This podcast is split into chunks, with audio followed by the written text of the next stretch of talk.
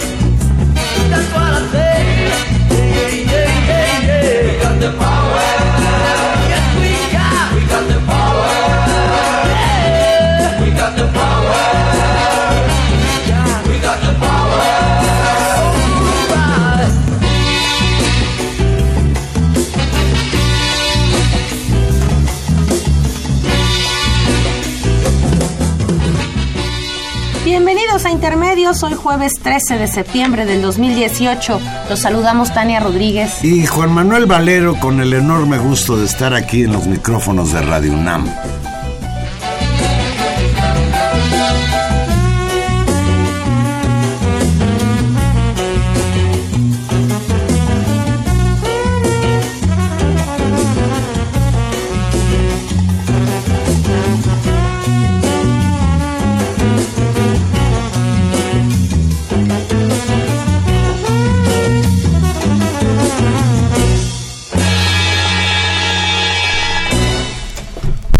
Estamos, Tania.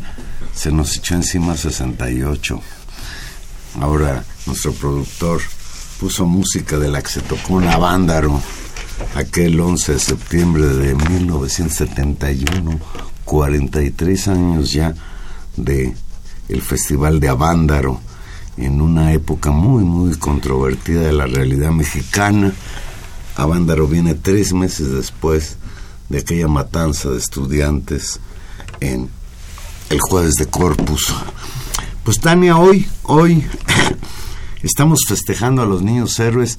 ¿Tú te acuerdas de los niños héroes? Pues sí, Valero, claro que sí. Muy buenas noches a todos. Eh, pues es, es, parte de nuestra formación cívica, ¿no? Pero bueno, una fecha... Ahora ya andan diciendo que los inventó Miguel Alemán, los nombres de los niños héroes. No sé. Fíjate que yo, cuando empezaba a hacer el guion, Dije, voy, a ver si de memoria me acuerdo de sus nombres.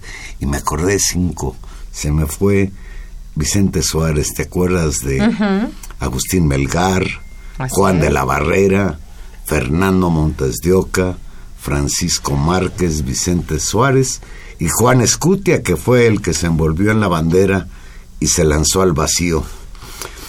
En los libros de historia que leíamos cuando niños, se dice que el 13 de septiembre de 1947, los niños héroes murieron defendiendo heroicamente el castillo de Chapultepec e incluso afirman que Juan Escutia prefirió lanzarse hacia la muerte envuelto en la bandera nacional antes que verla mancillada por los invasores. Pues quizás el recuerdo de esta estampa patria sirva para mitigar el dolor que todavía nos provoca la brutal invasión de Estados Unidos a México, que llegó a la mismísima capital del país y cuyas repercusiones fueron bárbaras. Fue, pues, nos robaron la Alta California y Nuevo México y posteriormente otras entidades. Ha sido verdaderamente una relación muy dolorosa y quizás recordar a los niños héroes, pues sea recordar esa historia de dependencia, de violencia que ha acompañado las relaciones entre Estados Unidos y México. Pues sí, Juan Manuel, todo, todo, toda esta historia de, pues que parece muy en el pasado, 1847, pero donde nos vuelve a evidenciar, pues la compleja relación que históricamente hemos tenido con nuestros vecinos del norte, vivir al lado del imperio, ¿no? Con todas las lejos de Dios y tan cerca de Estados Unidos. Que hemos sido un, país que sistemáticamente ha vivido pues estas pretensiones de expansión y de control y bueno, pues parece ser que está como muy olvidada la idea de, de la intervención y el intervencionismo, la cuestión de las soberanías, que bueno que no tengamos ya episodios pues como estos de guerra abierta, que bueno que así sea, pero eso no quita la enorme tensión y la podemos ver permanentemente que tenemos con el gobierno del norte. En el que, con el que todavía no se resuelven los asuntos que tienen que ver con el Tratado de Libre Comercio. Tania, desde hacía mucho tiempo que el candidato electo Andrés Manuel López Obrador no salía de las primeras noticias, de las noticias más destacadas de las, esta semana. Y hoy, hoy fue desplazado por dos acontecimientos. Uno, este movimiento estudiantil que de manera impresionante ha ganado los reflectores, la prensa, hoy incluso hubo canales de televisión que siguieron paso a paso la llamada manifestación del silencio, que fue una manera de conmemorar aquella que sucedió hace 50 años, aunque desde luego el contexto sea muy diferente. Y el otro hecho que pues esta semana ha causado revuelo nuevamente, pues es las noticias sobre que Rosario Robles, titular de la Secretaría de Desarrollo Agrario, Territorial y Urbano, es acusada de desvío de miles de millones de pesos, tanto cuando estuvo al frente de la Secretaría de Desarrollo Social, Sedesol, como ahora que está al frente de la llamada SEDATU. Hay quien sostiene, senadores de Morena, que la estafa de la señora Robles, o en la que ella está relacionada por ser la titular de esas dos secretarías, dice que la estafa maestra no es más que la punta del iceberg de lo que ha representado pues un saqueo de miles de millones de pesos al erario. Sí, Juan Manuel, un escándalo eh, importantísimo, uno más a la una mancha más al tigre. a la tigresa sería en, este, este, caso. En esta, en esta trayectoria de estos últimos años, donde los pasos, tanto por la Secretaría de Desarrollo Social como ahora por la Secretaría de Desarrollo Agrario, Territorial y Urbano han, eh, han sido señalados no solamente en términos de las investigaciones periodísticas, sino fundamentalmente por eh, ámbitos de la Contraloría, de la Auditoría Superior. Es la Auditoría Superior de la Federación la que ahora pone nuevamente en evidencia los malos manejos en esas dependencias. Pero ya hablaremos de ese asunto. Vamos a iniciar hablando pues de lo que hoy incluso todavía se está realizando en el Zócalo de la Ciudad de México. Los estudiantes salieron al filo de las cuatro de la tarde, cuatro y media de la tarde, del de, perdón, del Museo de Antropología y los primeros contingentes llegaron al Zócalo un poco después de las siete de la noche. Aquí Tania estuvo en parte esa marcha. Platícanos, Tania. Pues sí, vengo corriendo justamente de, de estar eh, participando en la movilización. Pues una marcha, que, ¿qué te diré? Una marcha que eh, parte eh, muy ordenada. Esa es una de las primeras que llama la, llama la atención. Esta característica tan pues tan bonita y tan particular de las marchas universitarias donde los contingentes van formados como por escuelas. Se siguió la vieja eh, tradición de que fuera el bachillerato encabezando en los primeros contingentes. sobre todo los muchachos del CCH Ah, no, bueno, la, el primer contingente de la marcha marcharon, por supuesto, en la descubierta los muchachos del CCH Escaposalco, que pues es, digamos, la el, el, centro del problema. El centro del conflicto. Después, justamente, uno, un, pequeño contingente. Siete dicen de los viejitos del 68, pues es que ya están muriendo todos. Oye, Valero, pero es que no fueron, tú no te animaste a ir en esta ocasión, pues así. No me animé, sí me animé, yo me animé, no me animé porque estoy aquí. Bueno, pero hubiéramos hubiéramos podido correr como en otras ocasiones. Bueno, ya no tengo edad. Un pequeño del 68 ya no tenemos edad Un pequeño y muy importante contingente de, del movimiento del 68 y después el, los bachilleratos. Eh, una marcha que siguió la pauta de ser una marcha silenciosa, no es que fuera en estricto silencio, pero sí se evitaron eh, gritar consignas ordenadas en los contingentes, creo que con muy pocos episodios, lo que a mí me tocó ver, no me tocó ver. Se habla por ahí en los medios, estuve revisando de encapuchados que Pero muy poquitos, realmente muy, muy, muy pocos. Yo no me tocó verlos por eso y eso es, digamos, el ánimo y el estilo de manifestación fue muy pacífica, muy ordenada, silenciosa. Eh, y bueno, con, digamos, nutrida, importante la participación, pero bueno, eh, en términos de la dimensión histórica de esa misma manifestación, y lo comentábamos justamente al entrar al aire, pues no es eh, ni con mucho lo, lo, significativo de la marcha de hace 50 años en función pues de su tamaño y en cierta medida de lo que significaba ese silencio, ¿no, Juan Manuel? Claro, si estamos hablando de una marcha que hace 50 años concentró, según algunos cálculos, alrededor de 300 mil estudiantes que marcharon en silencio para mostrar que los estudiantes no eran provocadores de, los, de lo que los había acusado en su informe de gobierno el presidente en turno, el señor Gustavo Díaz Ordaz creo que la marcha de hoy tiene doble filo.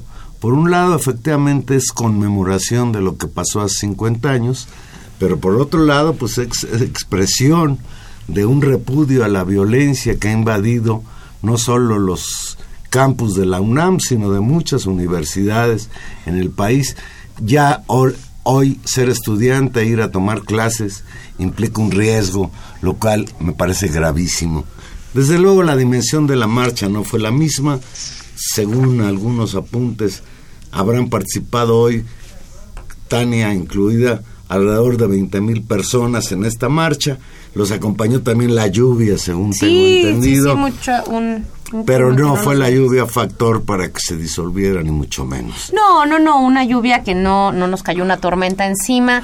Entiendo que ya han llegado al Zócalo. Tengo la impresión que será una marcha con un saldo blanco. Ojalá sea así y no al final, que siempre es donde a veces hay algún conflicto, no suceda. Y es muy importante que esta manifestación, me parece, para la propia lógica del movimiento, para su propia reivindicación, haya tenido este sentido ordenado. Y la consigna precisa me parece que es, es absolutamente clara el desmantelamiento de los grupos porriles en las universidades. fuera porros de las universidades.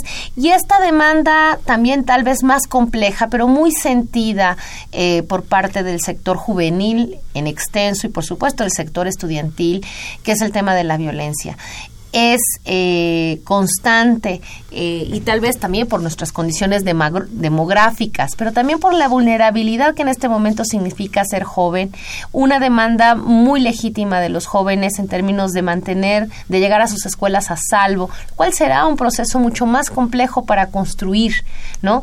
Y el otro gran tema que es paralelo a eso, pues una violencia específica que si bien nos ataca a todos y nos pone a todos, eh, en riesgo y está ahí presente, también esta violencia tiene una expresión específica eh, en términos de la violencia hacia las mujeres, la demanda de liberar también a las universidades de el pues de las prácticas de acoso y de la seguridad a, a, las, a las compañeras estudiantes es un elemento central y por supuesto también el garante de que las jóvenes estudiantes puedan transitar por la ciudad, transitar por los campos universitarios sin poner en riesgo eh, pues su vida o su integridad física. Creo que eso es algo también muy sentido que está en, en el ánimo de justamente quitar porros y garantizar la seguridad de las condiciones de la comunidad estudiantil. Desde luego, es eh, varios elementos para hacer una diferenciación. Bueno, no es lo mismo, pero a lo mejor es igual. En, en 1968 la violencia venía del Estado, la represión gubernamental, que incluso un poquito más de 15 días después de esa marcha del silencio, pues vino la represión en Tlatelolco el 2 de octubre. Aquí no es el Estado el que está ejerciendo la violencia contra los estudiantes, son grupos eh, pues de gente pagada, no sé todavía con qué intenciones están generando esta situación. Por otro lado, vive el país una ola de violencia generalizada y pues no podría ser excepción que esa violencia también afectara de una manera muy grave a los estudiantes, sobre todo en los planteles periféricos de la UNAM. Eh, y es una cuestión, bueno, que pues preocupa y nos preocupa a todos y nos preocupa mucho y tal vez, digamos, habría que seguir en términos de, las reivindicaciones y, de lo que está en juego. Por supuesto que el nivel de violencia que había experimentado el movimiento estudiantil en 1968, pese a los hechos gravísimos que ocurrieron los pasados días ahí frente a la torre de rectoría, eh, pues no son comparables en términos de, del nivel de confrontación. Eh, yo debo decir que, me parece eh, interesante, muy importante la reproducción, digamos, este histórica de esta marcha, de una especie de sentir un homenaje y, transitar por una por una marcha silenciosa, pero me parece muy digo, me, gustan mucho las marchas con consignas y sobre todo cuando son estudiantiles, ver a los, a los jovencitos del CCH, de las, de las facultades con esa energía eh, pues que les da su juventud y eso es una parte importante. Y poner en el centro tal vez Juan Manuel también la significación política de ese silencio en 1968 eh, que tenía que ver con, con desmontar un discurso que la disidencia estudiantil era un riesgo para el país guardando silencio los estudiantes callaron al gobierno. Claro. Eso creo que es un tema muy importante y era un tema de una desesperación frente a un gobierno pues de un talante autoritario enorme. Hay que decir que tal vez en este contexto ha pesado también en el ánimo, pues no sé cómo decirlo, la, expectativa de que las cosas cambien y creo que pues una de las notas importantes de esa semana fue justamente las declaraciones del candidato electo, del presidente electo, Andrés Manuel López Obrador, asegurando y comprometiéndose al tema de, del, desmantelamiento de los porros y generar un espacio tal vez de cierta garante en términos de no amenaza estatal contra el movimiento estudiantil, lo cual creo que es una buena señal, pero deberá cumplirse para construir un ámbito de confianza de largo plazo, no solamente con el movimiento estudiantil, me parece que es una señal importante para la sociedad en su conjunto y particularmente para la generación más joven que tendrá que ser la que empuje, si es, si es, que, si es que vamos en serio, los cambios que este país necesita. Mi, mi amigo, el poeta veracruzano Jorge Brash, me mandó un recado que voy a hacer del que voy a ser copartícipe a Tania y a nuestros radioescuchas, Bryce me dijo, ahí andará mi espíritu recogiendo mis pasos, recordando pues que él formó parte de aquella manifestación del silencio en 1968. Pues mira, Tania, el rector de la UNAM, el doctor Enrique Graue, Ayer asistió al Colegio de Ciencias Humanidades Azcapotzalco a dialogar con los estudiantes, firmó el pliego petitorio de nueve puntos y se comprometió a expulsar a los grupos porriles, así como a quienes los subsidian y promueven. Entre los puntos del pliego destaca la petición de asignar correctamente a los profesores a cada asignatura, acorde con el número de grupos y salones en los turnos matutino y vespertino, haciendo hincapié este punto pues en lo que inició el conflicto en el CCH Azcapotzalco. Por otro lado, y un punto muy importante, ya, ya lo tocaste tú, es fue dar solución a los problemas de acoso y seguridad contra los miembros de la comunidad universitaria. A la salida del doctor Graue hubo cierta tensión, grupos que no habían participado en este diálogo, pues se expresaron ahí gritando fuera Graue, pero sí hay que señalar que era un grupo minoritario y de ninguna manera desvirtuó lo que fue este encuentro del rector que aceptó la invitación a dialogar allá en SSH Escaposalco. No, y que finalmente eh, constituye un pliego, un pliego de demandas eh, atendido que después este, fue firmado y comprometido a su resolución. Me parece que todo el tema de, la, de las, por supuesto, de las asignaciones de los grupos y toda esta gestión académica básica en una, en una universidad, en cualquier escuela, pues seguramente tendrá una solución inmediata.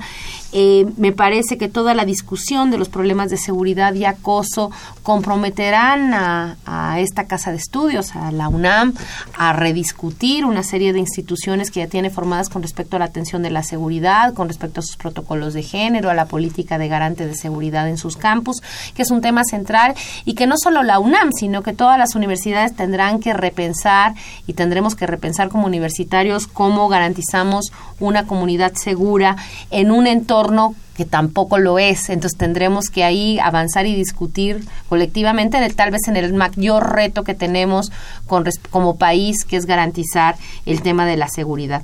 Lo que me parece que es que va a ser nodal en los próximos días, Juan Manuel, y, y que ha sido muy insistente el rector Graue en, comprometer es justamente a la identificación, expulsión de los grupos porriles y, a la identificación de, eh, de quien los subsidia y los promueve. Parece que ese ese sería un cambio enorme en la discusión pública del país, porque sin duda el porrismo es una tara, es una institución. Eh, absolutamente autoritaria. Ha complacencia con esos grupos si no es que complicidad en muchos casos. Mira, por ejemplo, lo señalabas ya en la reunión eh, que tuvieron el lunes pasado el rector y el candidato electo, el presidente electo Andrés Manuel López Obrador.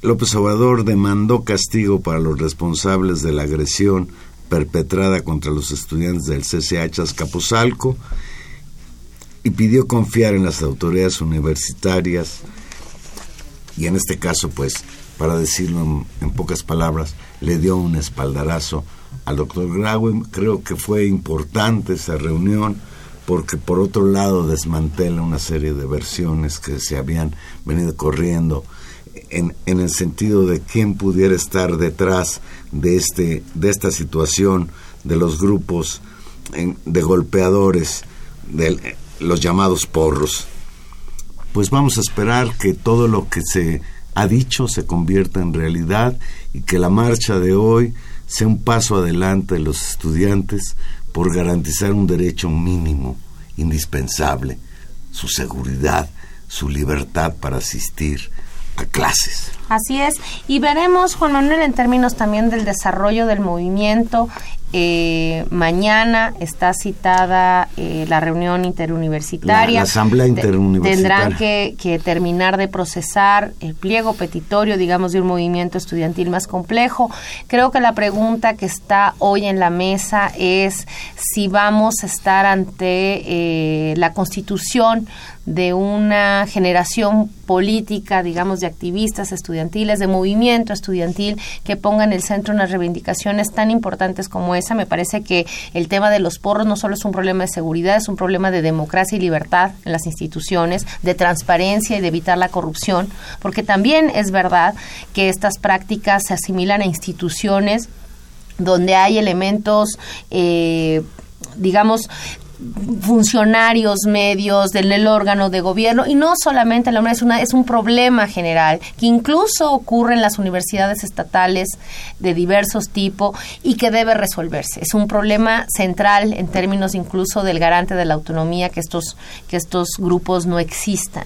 Eh, y tendrá que resolverse como una exigencia democrática, me parece, un movimiento estudiantil que lo mejor que nos podría pasar en este momento es que lo sea, que sea un movimiento inteligente, claro, organizado, con objetivos claros, que fortalezca las instituciones de educación superior en un momento en que tenemos que discutir las estructuras del país y garantizar que las formas democráticas y nuestras culturas democráticas se asienten se asienten de una vez y para siempre también en una nueva generación. Ojalá que la interuniversitaria sea, si estas cosas se procesen y creo que no sería sería una buena noticia para el país que tuviéramos la experiencia del 132 en su primer momento en sus demandas de democratización de los medios, de discusión de una agenda pública, de su orden también al marchar, de sus prácticas políticas durante la primera etapa, creo que fue una, una buena señal.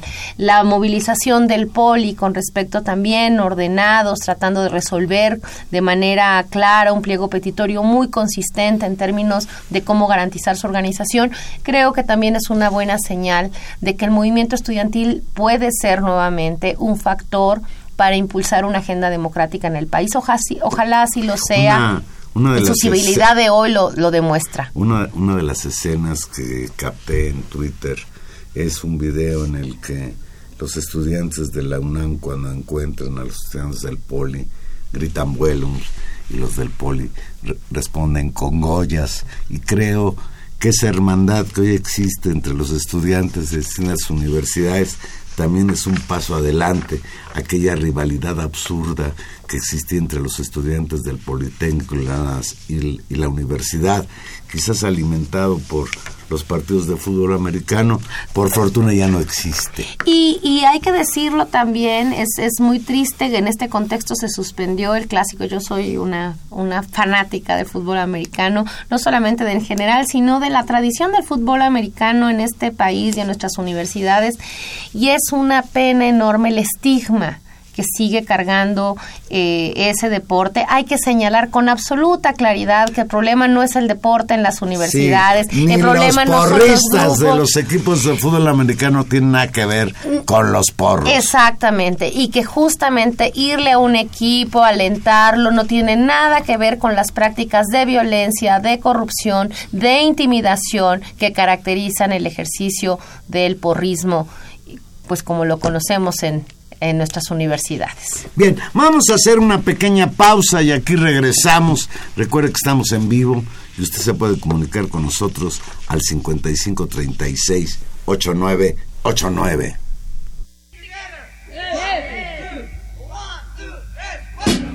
marihuana, marihuana, marihuana.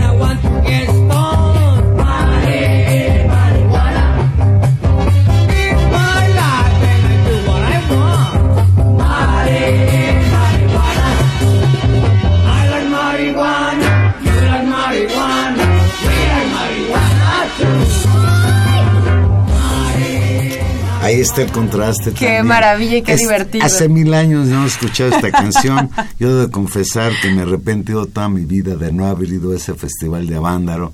Quizás estaba yo muy dolido por lo que había pasado meses antes en, en la Ciudad de México con la represión de los halcones en la época de Luis Echeverría como presidente de México, pero sí realmente esta canción era subversiva en esa época. No, por supuesto. Algo ha cambiado en este país que ya empieza a haber esfuerzos de liberación del consumo de este producto y otros, porque yo sigo pensando que quien se quiera envenenar, que se envenene, que tenga la libertad de hacerlo. Y además, eh, esto, esto que decíamos, la escuchamos y ahora pues todo nos, nos causa mucha hilaridad.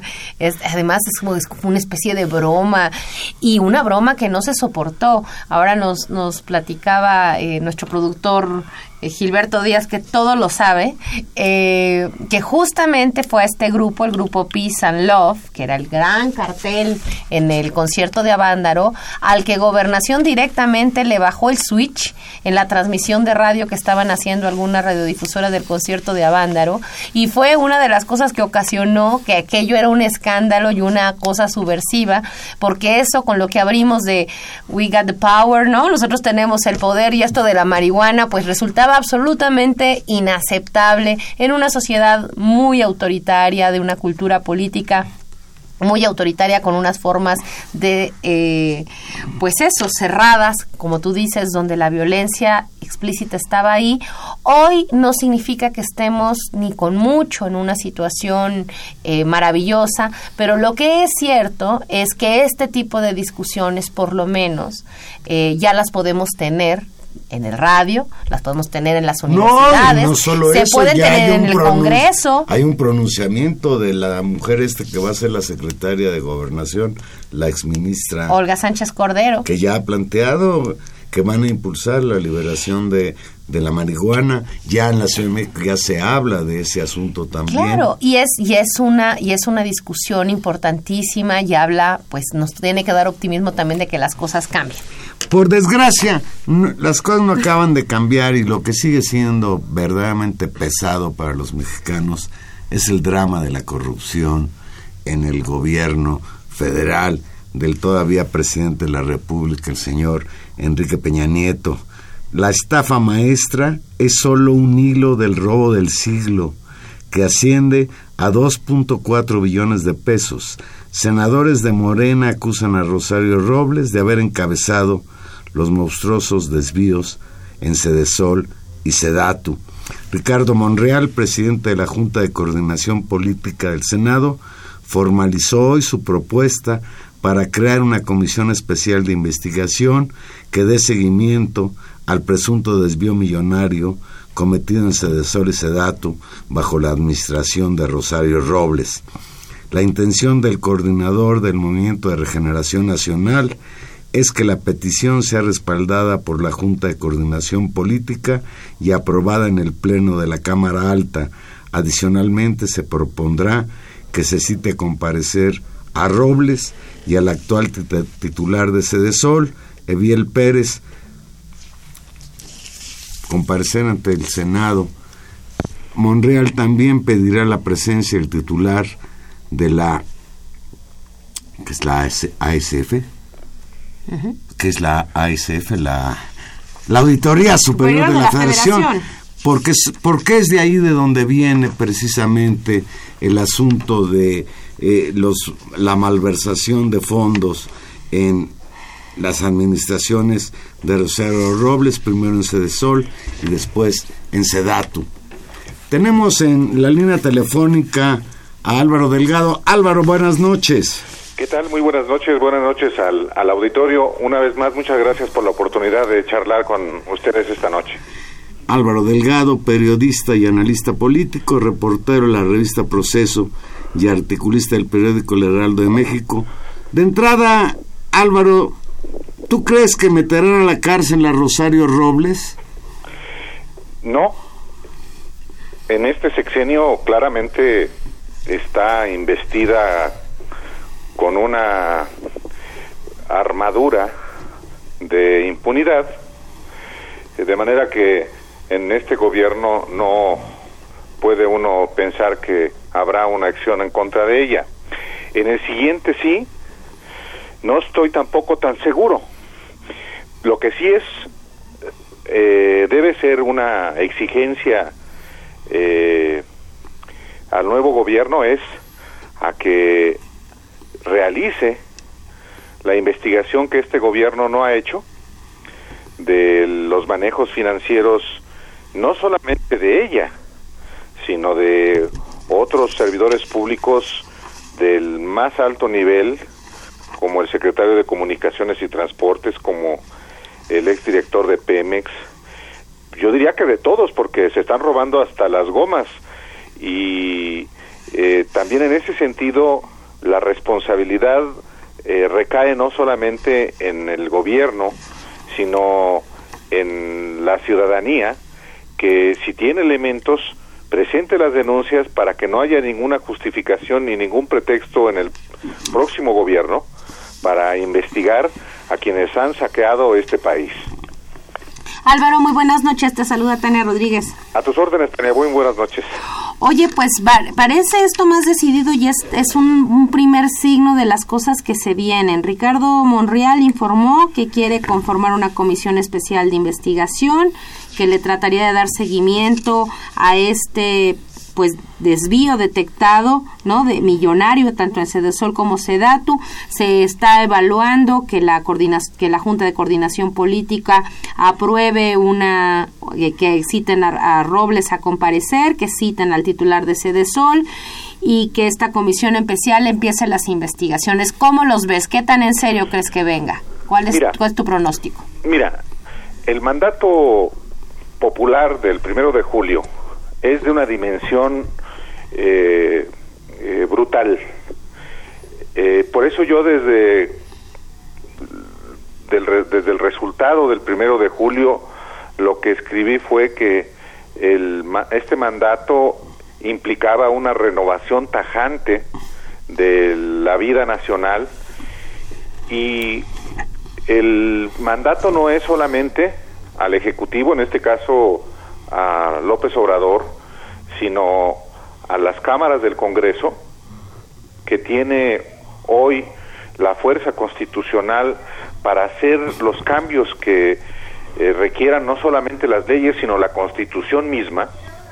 Y en ese sentido, una de las exigencias indiscutiblemente de la ciudadanía, una de las eh, razones por las cuales eh, 30 millones de electores, de mexicanos, eh, y 53.2% de los que acudimos a las urnas eh, eh, eh, el primero de junio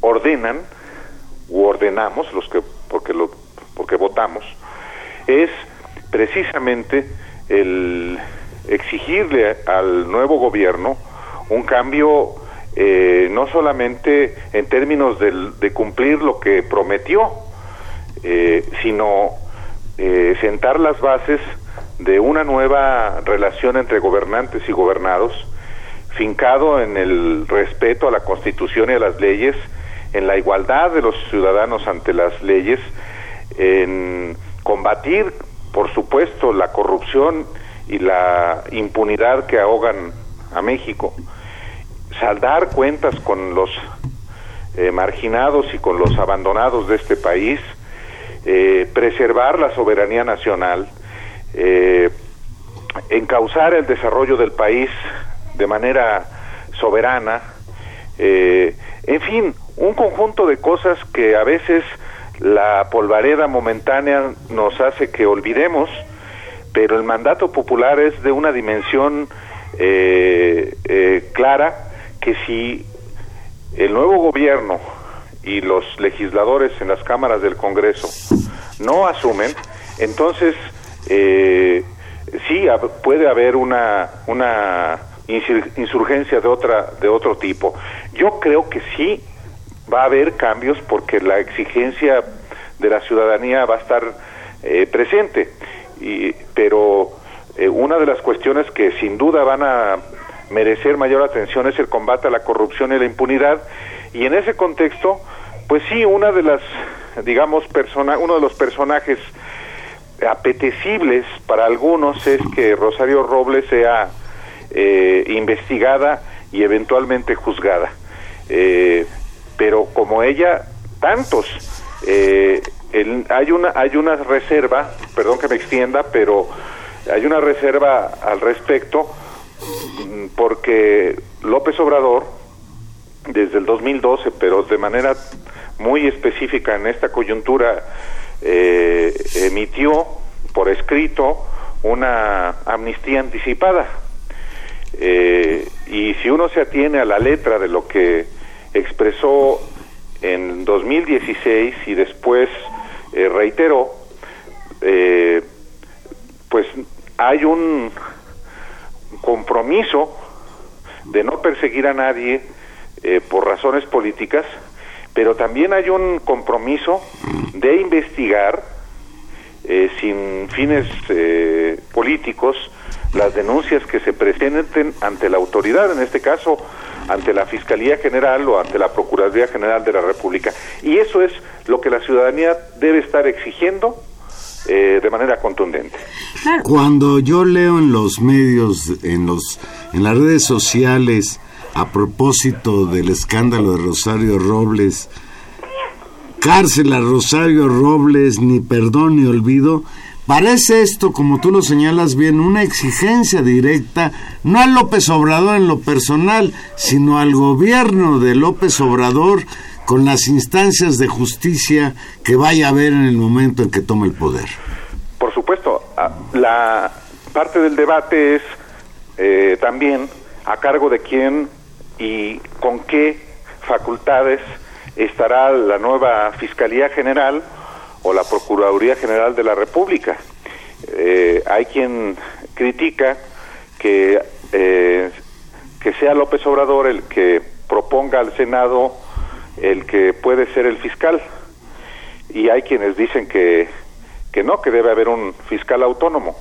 El asunto es que eh, él está asumiendo desde su perspectiva la responsabilidad de política de investigar o no investigar.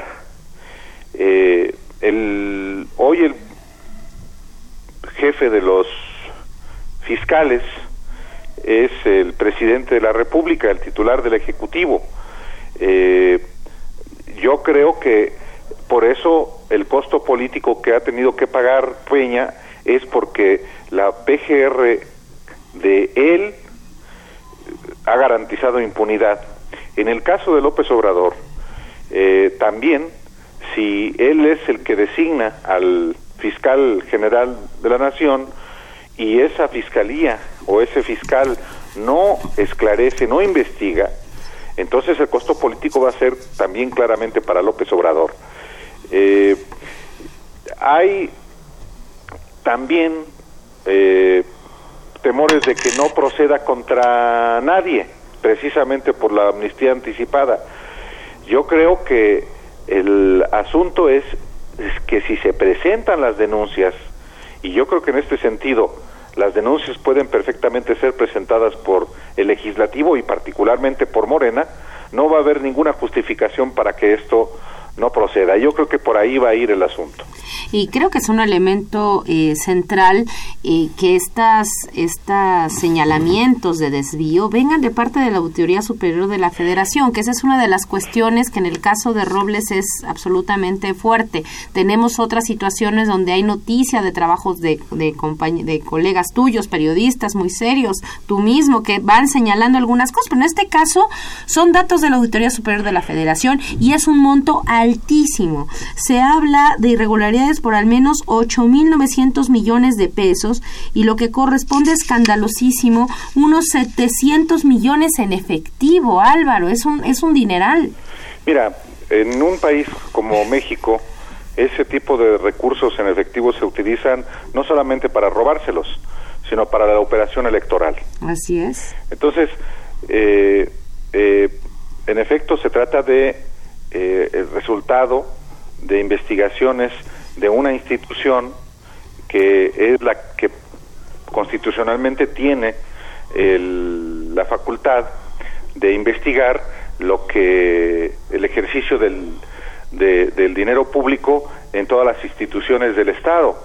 Y esta, la Auditoría Superior de la Federación, depende de la Cámara de Diputados, es un órgano técnico, eh, autónomo, y eh, sus auditorías eh, suelen ser muy rigurosas y, sirven para identificar eh, eh, irregularidades, muchas de las cuales son solventadas en el proceso de auditoría, como es como, como normalmente se hace en cualquier auditoría pública y privada. Pero hay también, también eh, ya de manera eh, definitiva evidencias de, de, desvíos eh, que se deben traducir y se han traducido en algunos casos en denuncias penales que la propia Auditoría Superior de la Federación, de Federación puede presentar ante la PGR y en algunas ocasiones no se presentan por razones políticas y en otras ocasiones, aunque se presenten, sencillamente la autoridad ministerial no investiga. El cambio por el que se votó el primero de julio es para erradicar precisamente la impunidad. Y el mandato popular al nuevo gobierno y a los órganos eh, del Estado en, en, el, en el legislativo es precisamente ese. No entenderlo es eh, no solamente una irresponsabilidad histórica y una traición a los mexicanos, sino que va a generar, podría generar situaciones indeseables en la sociedad eh, mexicana. Entonces, van empezándose a dar, eh, digamos, a materializarse conforme a la Constitución los cambios en este país. La propia integración de las cámaras tiene que ver con eso.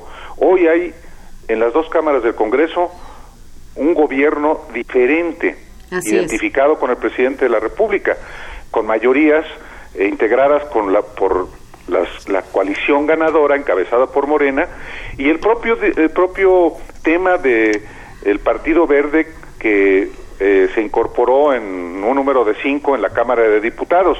Yo lo que veo es que eh, el proyecto es generar una mayoría que no solamente sea capaz, como ya lo es hoy, de aprobar leyes, como la reforma este, el, eh, legal en materia de de evaluación educativa, sino reformas constitucionales. Y para eso a la coalición encabezada por Morena y ha sumado los votos del Partido Verde en la Cámara de Diputados y del Senado, solamente les faltarían 10 votos para hacer reformas constitucionales como lo requiere la reforma educativa, eh, porque además ya tiene los 16 congresos que en el país se requieren precisamente para, para la reforma constitucional.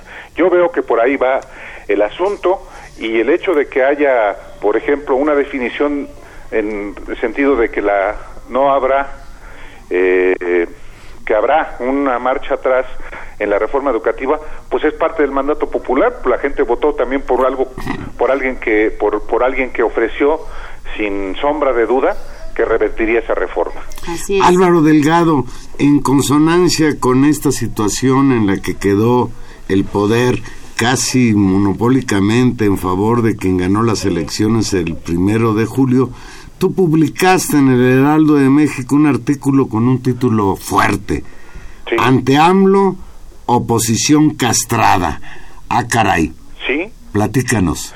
Bueno, mm, este, en efecto, porque eh, le puse así, eh, oposición castrada, porque pues es no solamente un es un no es una un calificativo sino eh, son evidencias de cómo eh, pues los partidos de oposición que, que tienen en el ámbito de la democracia en cualquier democracia en el mundo el deber de oponerse a los excesos particularmente con un con el extraordinario poder constitucional y político que la ciudadanía le confirió a López Obrador, este, pues hoy están en una situación eh, lamentable, sin vigor, sin eh, rumbo, en una situación eh, prácticamente de en vías de extinción dos partidos de manera particular el PRD y el PRI los mismos dirigentes de estos partidos han señalado la posibilidad de que desaparezca el PRI o el PRD. Digo, el propio Peña Nieto eh, recomendó, eh, prácticamente ordenó que mejor el PRI cambie de siglas, lo cual implica finalmente eh, desaparecer como tal. Eh, Lo cual no estaría mal, Álvaro, aquí entre nos. No, no, no, hasta por su propio bien, hasta por puro pragmatismo les conviene desaparecer. Lo mismo el PRD, el PRD es un resumidero de, de es, pues es una cloaca, es un partido muerto, eh, y eso claramente se da se evidencia en su comportamiento ya no digamos como partido político después de la elección sino su propia presencia en las cámaras del Congreso y sus propios coordinadores y las definiciones que hacen ante los asuntos de, interés público. Eh, el PRD con Miguel Ángel Mancera eh, como coordinador en el Senado eh, con Osorio Chong como coordinador del PRI también en el Senado y los coordinadores en el Congreso, pues son eh, reflejo precisamente de esta falta de vigor, de pues de, de contundencia. Yo le puse castrado, castrado es no tener el órgano reproductor, pues eh, sí no es este no no lo no lo eso parece parece que que eh, suena insulto no lo es. Y el otro partido político el que es digamos la principal fuerza opositora muy disminuida que es el PAN pues en una eh, situación de extrema vulnerabilidad por su propia lógica interna despedazándose eh, con, con, un presidente igual que los otros partidos sin liderazgo, sin, sin, sin capacidad de conducción, eh, una debilidad extrema y eso quienes lean mi columna de, de, en el que está en mi cuenta de Twitter o en el propio la página del Heraldo de México pues van a encontrar enormes las evidencias precisamente de por qué titulé ante AMLO oposición castrada.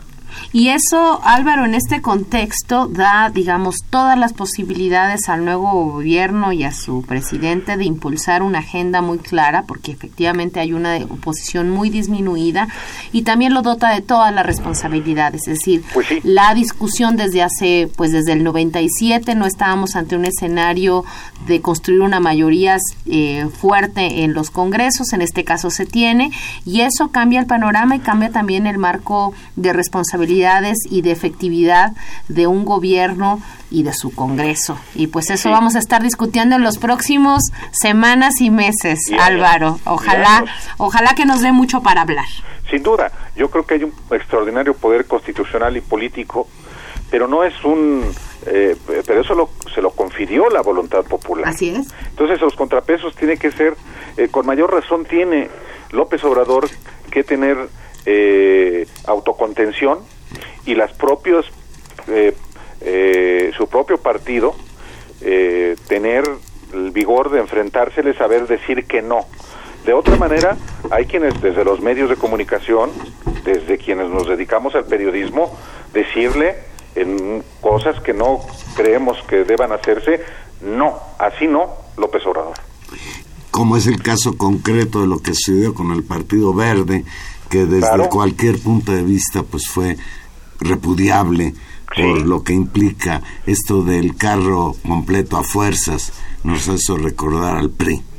Sí, aunque también yo pondría, yo aquí matizaría, en los parlamentos se construyen mayorías precisamente para eh, eh, aprobar las reformas que por sí mismo no es posible. O sea, sí tiene hoy el, eh, la coalición de López Obrador la posibilidad de, aprobar leyes. ¿Por qué suman los del verde y no a los otros del PT y del encuentro social? Parte de una rebatinga interna que creo que ahí el PT inclusive, no hay que olvidarlo, había impugnado este eh, las, la asignación de plurinominales.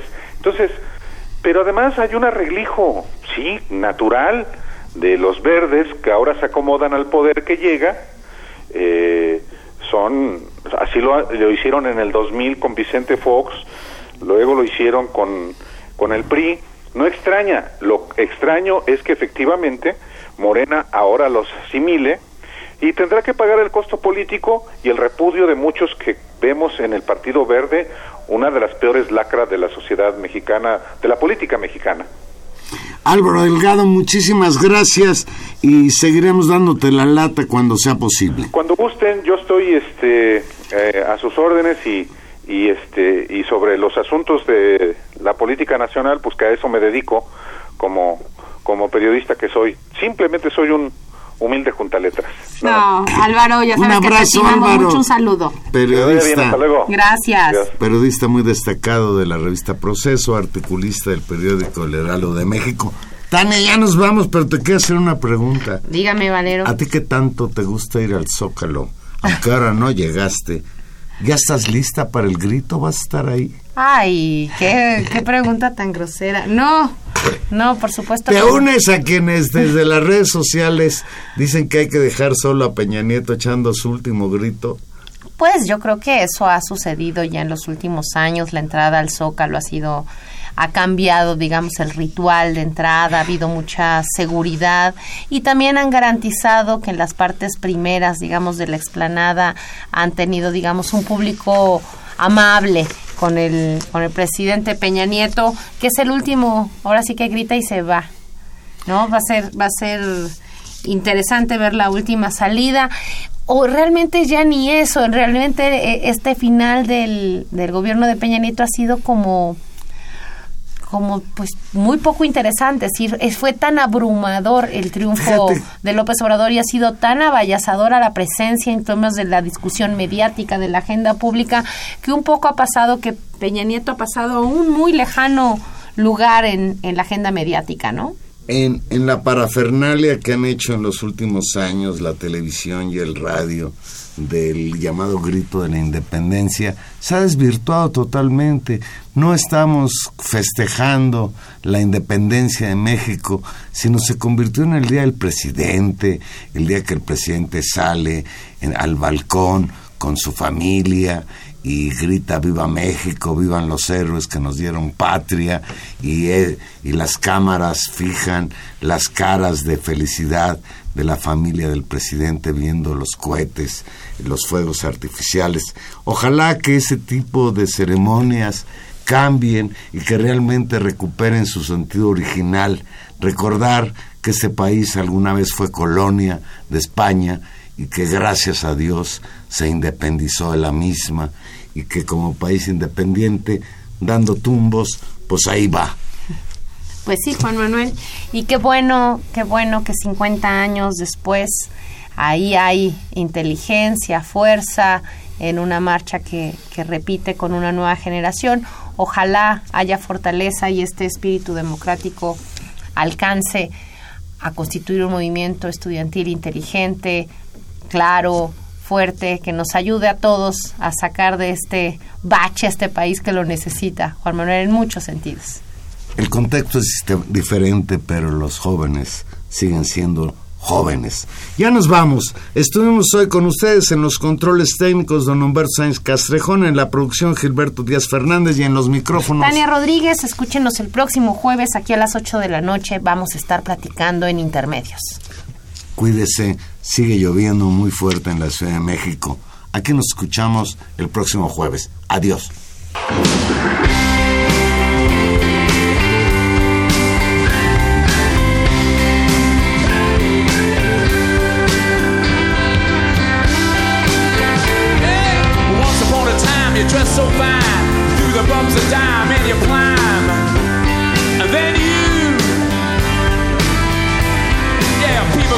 Say me where now you're bound to fall.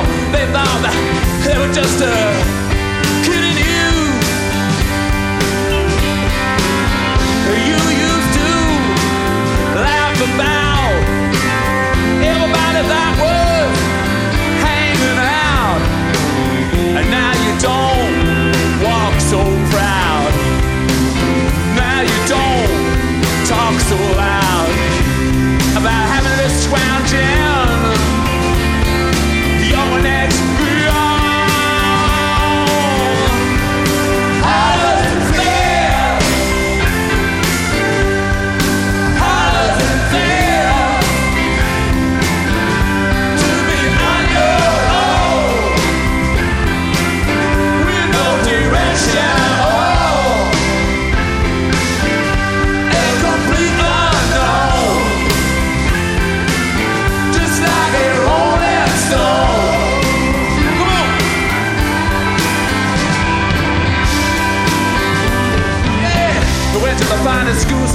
that's lonely, but you know you're only used to get juiced in it.